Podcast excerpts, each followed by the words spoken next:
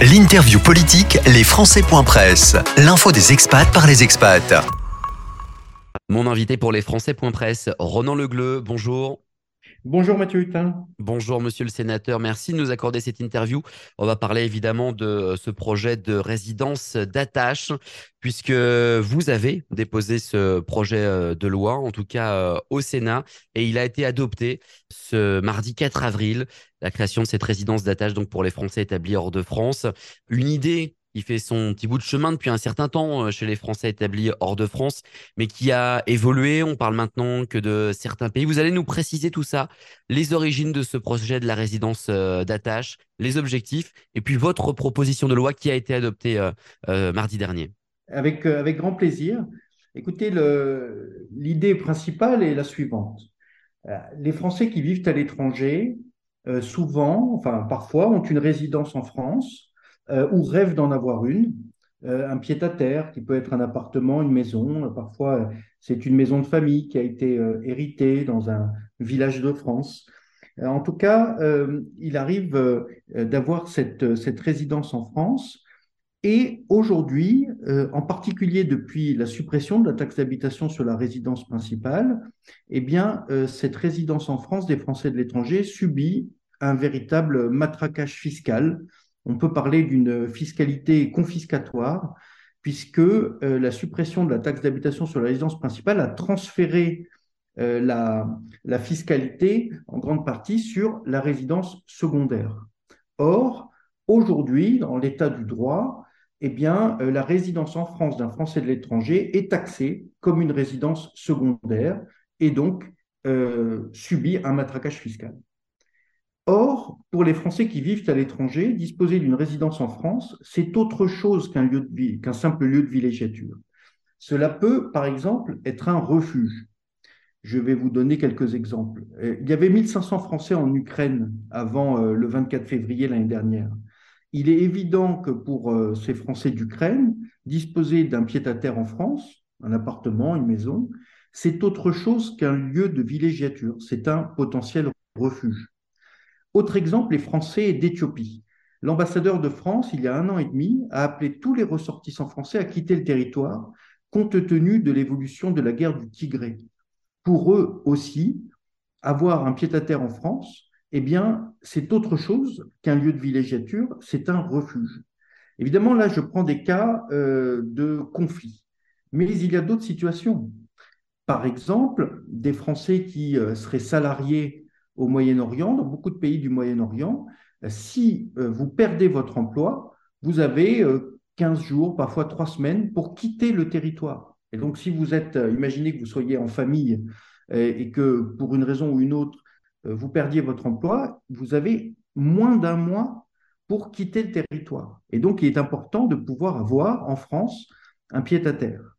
Et puis, au-delà de cette dimension de refuge, c'est aussi le signe d'un attachement à la France, parce que tous les Français qui vivent à l'étranger ont la France chevillée au cœur et ils euh, souhaitent conserver un lien avec euh, euh, la patrie, avec la France, avec un territoire, avec parfois un village dans lequel ils ont grandi, des relations familiales, des amis. Et donc, c'est un attachement. C'est aussi un port d'attache. Je pense par exemple à certaines familles qui euh, changent régulièrement de pays et pour qui, euh, pour euh, leurs enfants qui vivraient dans différents pays, en fait, le fait, par exemple, d'avoir une maison de village, une maison de famille dans laquelle ils se rendent au mois d'août lors des grandes vacances, eh bien, c'est leur port d'attache, c'est le lieu, c'est le lien avec lequel ils peuvent s'identifier. Donc, vous voyez, c'est autre chose que pour les Français qui vivent à l'étranger, c'est autre chose qu'un simple lieu de villégiature, c'est un attachement, à la France, c'est euh, un potentiel refuge. C'est la raison pour laquelle nous avons déposé avec euh, euh, Bruno Retailleau et Christophe Frassa, nous avons déposé une proposition de loi au mois de juillet dernier qui crée la notion de résidence d'attache intermédiaire entre la résidence principale et la résidence secondaire et qui donc a fait l'objet d'un débat au Parlement. Alors Ronan Legleux, vous nous avez rappelé le, le principe, en tout cas les motivations qui sont les vôtres et celles de vos collègues qui ont proposé ce texte. Pour autant, le texte, il est euh, j'allais dire attaquer, mais attaquer dans tous les sens du terme. Oui, il a attaqué politiquement par Mélanie Vogel qui considère que c'est de l'expatriation, c'est de l'expatriation fiscale finalement. Il a attaqué également par Gabriel Attal d'une façon peut-être un peu plus constructive qui nous dit attention parce qu'on a la résidence principale, on a la résidence secondaire, on crée un nouveau statut. Tout ça risque d'être inconstitutionnel, donc il va falloir travailler sur, sur ce thème-là. Et puis, on, bah, on se rend compte parce que là, on est en train de, de solliciter euh, les, lecteurs des Français Presse que finalement, cette proposition, elle est très très peu connue des Français euh, établis hors de France. Est-ce que vous anticipez, est-ce que vous imaginez que ce texte va encore être beaucoup, beaucoup travaillé, beaucoup modifié euh, jusqu'à une éventuelle adoption. Et justement, est-ce que vous allez participer au groupe de travail proposé par Gabriel Attal qui, qui devrait avoir lieu ce 11 avril? Alors oui, je vais participer au groupe de travail qui est le fruit de ce travail parlementaire, parce que euh, c'est la stratégie que j'applique et que j'ai appliquée lors de ma précédente proposition de loi pour créer un fonds d'urgence, qui est la stratégie d'exercer une pression maximale sur le gouvernement pour qu'il bouge. Pour vous, le fait que Gabriel Tal dise que ce soit peut-être inconstitutionnel, que c'est compliqué de créer un nouveau statut, ça ne vous décourage pas. Vous irez jusqu'au bout. S'il faut créer un nouveau statut et le mettre euh, juridiquement dans les clous, de toute façon, vous n'aurez pas le choix, sinon le Conseil constitutionnel retoquera. Euh, vous irez jusqu'au bout. Évidemment que j'irai jusqu'au bout, c'est une évidence.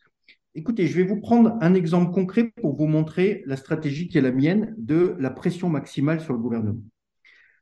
Le 10 février 2020, je déposais une proposition de loi créant un fonds d'urgence pour les Français de l'étranger victimes de catastrophes naturelles, tsunamis, tremblements de terre, euh, d'événements politiques majeurs, tels qu'une guerre évidemment, et j'intégrais, parce que c'était le 10 février 2020 et que nous avions euh, déjà le retour d'expérience des Français qui vivaient en Chine et qui euh, nous expliquaient tous les jours la situation de ce qui allait s'appeler le, euh, la pandémie de Covid-19. Je dis qu'il allait s'appeler parce que au moment où je dépose ma proposition de loi en février 2020, euh, le, on n'a pas encore donné de nom. En fait, le nom Covid-19 est donné le lendemain du dépôt de ma proposition de loi, mais j'intègre la dimension sanitaire dans cette proposition de loi. Et donc, c'est parce que nous avons les retours d'expérience des Français de Chine. Et donc, je dépose cette proposition de loi créant un fonds d'urgence. Et avec cette pression maximale de cette proposition de loi que j'ai déposée, le gouvernement a été contraint de bouger et c'est ainsi que le gouvernement a mis en place SOS Covid-19, le secours occasionnel de solidarité, et qui a aidé des milliers et des milliers de Français à travers la planète en créant SOS Covid-19. C'est la, pression exercée par ma proposition de loi Fonds d'urgence. Eh bien, j'applique la même stratégie en déposant une proposition de loi pour créer une résidence d'attache, puis en faisant adopter, en projet de loi de finances 2023, euh, un amendement au projet de loi de finances qui intègre cette résidence d'attache. Et troisième étage de la pression, en mettant à l'ordre du jour du Sénat euh, l'examen la semaine dernière, donc le 4 avril, de ma proposition de loi et son adoption par le Sénat. Eh bien, j'exerce une pression maximale sur le gouvernement qui contraint par cette pression à créer ce groupe de travail. Parce que si vous, écoutez bien ce que Gabriel Attal, euh, le ministre des Comptes publics, a déclaré lors de l'examen du projet de loi de finances, quand je dépose l'amendement résidence d'attache en projet de loi de finances, Gabriel Attal dit nous allons créer un groupe de travail. Mais en réalité, il ne s'est plus rien passé. C'est-à-dire qu'il a fait l'effet d'annonce à l'automne dernier, puis plus rien. Et c'est parce que ma proposition de loi est arrivée en examen au Sénat que le gouvernement a été contraint de créer ce groupe de travail. Donc vous voyez bien, c'est par, par le fait d'exercer une pression maximale qu'on a obtenu la création de ce groupe de travail. Donc oui, il faut persévérer en exerçant cette pression maximale avec un objectif qui est d'amender le projet de loi de finances 2024.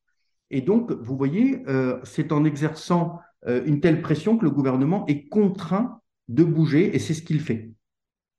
Pendant le gleu, je vais vous prendre un exemple euh, très très simple pour vous parler d'une chose qui a changé dans le texte depuis, euh, depuis euh, son idée.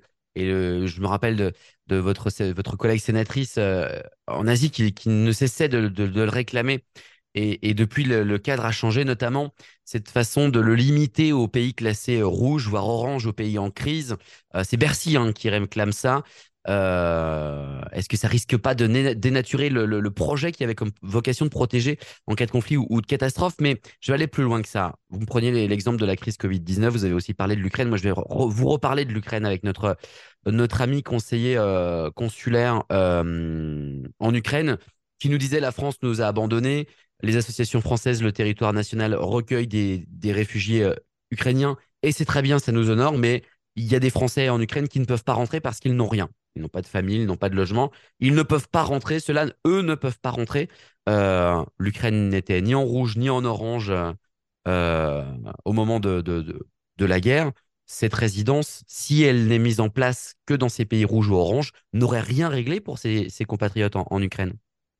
Alors, déjà, euh, vous voyez les deux propositions de loi que j'ai déposées, le fonds d'urgence et la résidence d'attache peuvent tous les deux avoir vocation justement à aider euh, les Français d'Ukraine. Je crois que c'est très clair sur le fonds d'urgence et sur la résidence d'attache. La, la proposition de loi telle que je l'ai déposée, évidemment, dans l'écriture de la loi, eh bien, euh, nous procédons par, et ça c'est tout à fait ça en démocratie, c'est le fonctionnement de l'écriture de la loi. C'est d'abord examiné, pour ce qui concerne cette loi, par la commission des finances du Sénat, puis amendé dans l'hémicycle du Sénat en vue de son adoption. Et donc, ce sont l'ensemble des sénateurs, et pas simplement les sénateurs des Français de l'étranger, qui sont saisis du texte. Et nous l'avons bien vu, par exemple, pour le groupe euh, socialiste, c'est Rémi Ferraud, qui est euh, sénateur de Paris et, et, rapporteur budgétaire sur l'action extérieure de l'État, qui a été euh, très en pointe sur l'examen de cette proposition de loi. Et donc, il est tout à fait normal que dans l'écriture de la loi, eh bien, le texte soit amendé. Il n'en demeure pas moins que ma position de départ est, reste toujours la même. Je souhaite que la résidence d'attache s'applique à tous les Français de l'étranger et c'est la position que je défendrai devant le groupe de travail avec Gabriel Attal. Néanmoins, nous avons vu que euh, ma proposition de loi a été adoptée le 4 avril, ce qui est un premier signal fort envoyé par la Chambre haute, par le Sénat au gouvernement, en finalement mettant la pression sur le gouvernement pour qu'il travaille sur le sujet. Sans l'exercice de cette pression, sans l'adoption de mon amendement au projet de loi de finances, sans l'inscription de la proposition de loi euh, à l'ordre du jour du Sénat, jamais nous n'aurions obtenu la création d'un tel groupe de travail. Le gouvernement cède à la pression. Et c'est heureux, c'est parce que nous exerçons cette pression que le gouvernement est obligé de se mettre au travail et ne peut pas continuer à faire comme si euh, cette pression n'existait pas. Et, donc, dans la proposition de loi telle qu'elle est adoptée, il y a trois avancées, puisqu'il y a un article premier, un article 2 et un nouvel article 2 bis. Les trois avancées sont les suivantes. La première, c'est la création de la notion de résidence d'attache qui s'applique à tous les Français de l'étranger. Ça, c'est l'article premier. C'est une première avancée, puisqu'aujourd'hui, il n'existe que deux statuts fiscaux qui sont la résidence principale et la résidence secondaire. Donc, l'article premier de ma proposition de loi, tel qu'adopté, crée bien euh, cette résidence d'attache. Première avancée. Deuxième avancée, il y a la création de deux avantages fiscaux, puisque l'article 2, en réalité, concerne deux situations. Euh, effectivement limité dans les cas euh, des pays à risque, qui n'était pas ma proposition de départ, mais ça c'est l'examen au Parlement, mais c'est quand même une avancée par rapport à l'état du droit actuel. Et enfin l'article 2 bis, qui est un article nouveau, que euh, j'ai fait adopter par voie d'amendement lors de l'examen du texte le 4 avril, qui en fait demande la création d'une véritable commission transpartisane, évidemment, autour du gouvernement et, en y intégrant davantage d'élus des Français de l'étranger, d'élus locaux, en demandant que ce soit l'ensemble du bureau de l'Assemblée des Français de l'étranger qui siège, mais également le président de la commission sécurité et crise sanitaire de l'Assemblée des Français de l'étranger, parce que évidemment il y a la question euh, du risque dans lequel les Français vivent, et donc pour la dimension de refuge, il me semble important que le président de la commission sécurité soit également membre de ce groupe de travail, ce qui n'est pas le cas aujourd'hui puisque seul le président de la commission des finances est invité et la présidente de l'Assemblée des Français de l'étranger. Moi, je souhaite qu'il y ait également le président de la commission sécurité et l'ensemble des membres du bureau. C'est l'article 2 bis qui a été également adopté euh, mardi dernier. Donc, vous voyez, en réalité, il y a trois avancées dans cette euh, proposition de loi telle qu'adoptée par le Sénat et transmise à l'Assemblée nationale. Donc, vous avez abordé, vous venez d'aborder cette prochaine étape pour ce texte, l'arrivée euh, à l'Assemblée nationale. Ensuite, que se passera-t-il? Euh, Une commission paritaire mixte, un retour euh, au Sénat? Alors, ce que nous demandons notamment dans l'article 2 bis, c'est que euh, le, groupe de travail qui a été créé donc sous l'égide de Gabriel Attal et sous la pression de notre travail parlementaire, eh bien que ce groupe de travail ne rende pas des conclusions qui soient tout simplement rangées au fond d'un tiroir. C'est la raison pour laquelle, dans cet article 2 bis, ce que nous demandons, c'est que nous créons une véritable commission, qui est une commission temporaire, qui a vocation à rendre un rapport devant le Parlement afin que dans l'examen du projet de loi de finances 2024, donc le, prochain budget de l'État, hein, qui euh, démarrera au 1er janvier de l'année prochaine, eh nous ayons effectivement euh, la création de la notion de résidence d'attache et avec un avantage fiscal. Là, nous avons fait adopter deux avantages fiscaux. Je souhaite que ce soit encore élargi. C'est la raison pour laquelle j'ai accepté de participer à ce groupe de travail qui, euh, en réalité, se réunira euh, la semaine prochaine. Est-ce que l'inscription au projet de loi de finances n'est pas finalement un véhicule, euh, le choix d'un véhicule législatif malin, puisque vous pourriez avoir cette proposition de loi qui soit adoptée, votée et jamais promulguée, comme parfois c'est le cas? Est-ce que c'est pour vous mettre à l'abri de cela que vous souhaitez l'inscrire dans le projet de loi de finances? Alors, je l'ai déjà fait l'année dernière. C'est-à-dire que l'année dernière, je déposais la proposition de loi au mois de juillet, donc adoptée euh, ensuite d'abord devant la commission des finances du Sénat, donc qui a voté le texte, puis dans l'hémicycle mardi dernier, mais sans attendre l'examen de ma proposition de loi, j'avais déjà transformé cette proposition de loi en amendement au projet de loi de finances 2023, donc c'était à l'automne dernier, et j'avais fait adopter cet amendement. Donc vous voyez, c'est ça qui a exercé la pression sur le gouvernement. Et à l'époque, Gabriel Attal nous avait répondu, on va créer un groupe de travail, puis plus rien. Donc en fait, il avait déjà donné sa parole une première fois. Et c'est vraiment avec l'examen de ma proposition de loi devant le Sénat que le gouvernement a fini par céder. Donc vous voyez, c'est cette pression maximale. Et comme je vous le disais précédemment, si nous avons obtenu la création du secours occasionnel de solidarité SOS Covid-19, c'est sous l'effet de la pression de l'adoption de ma proposition de loi fonds d'urgence. On a bien compris la, difficulté et le, besoin d'être malin finalement pour, y arriver. Alors pour terminer, euh, deux questions. Est-ce que cette généralisation de la, mesure, vous l'avez dit, vous, vous voulez qu'elle s'applique à tous les Français expatriés? Le gouvernement dit euh, uniquement les zones rouges et, et, et oranges et les pays euh, en crise. Donc, est-ce que euh, euh, la généralisation pourrait ressurgir, euh, par exemple, à, à l'Assemblée nationale? Dans l'examen d'un texte, vous savez, que ce soit pour le gouvernement ou pour l'auteur d'une proposition de loi, le texte final n'est jamais le texte initial. Non, non, le texte ville est énormément amendé, on, on le sait très bien. Oui, donc ça, c'est tout à fait, si vous voulez, c'est tout à fait normal dans le fonctionnement de notre démocratie. C'est jamais le texte initial euh, qui est adopté euh, in fine, sinon ça voudrait dire que le Parlement n'a pas exercé son droit d'amendement. Donc là-dessus, il y a absolument, euh, enfin, c'est le fonctionnement normal de notre démocratie. En tout cas, ce que je peux vous dire, c'est que euh, je vais participer à ce groupe de travail. J'ai déjà répondu favorablement à Gabriel Attal et, et Olivier Becht, aux deux ministres. Je leur ai dit que j'y participerai. J'y participerai pour défendre évidemment la version la plus large et euh, nous pourrons euh, euh, très volontiers reparler de tout ça lors des, lors des travaux de ce groupe de travail. Et, et pour terminer, on, on sait qu'à l'Assemblée nationale, parfois les positions sont, sont raides, elles sont rudes, elles ont des convictions derrière. Qu'est-ce que vous attendez de, l'accueil de cette proposition de loi euh, à l'Assemblée? Est-ce que vous craignez que la NUPES euh, ne pilonne pas ce texte euh, en nous disant que bah, les expatriés sont des expatriés fiscaux qui veulent le beurre et la- et l'argent du beurre? Est-ce qu'ils vont l'amender avec un certain nombre de, de barrières, peut-être de précautions sur bah, le type de résidence d'attache? Évidemment, si la résidence d'attache est un bien immobilier avec une très très forte valeur et qui permet de passer sous le radar de l'imposition, oui, c'est une façon de, profiter de la, mesure.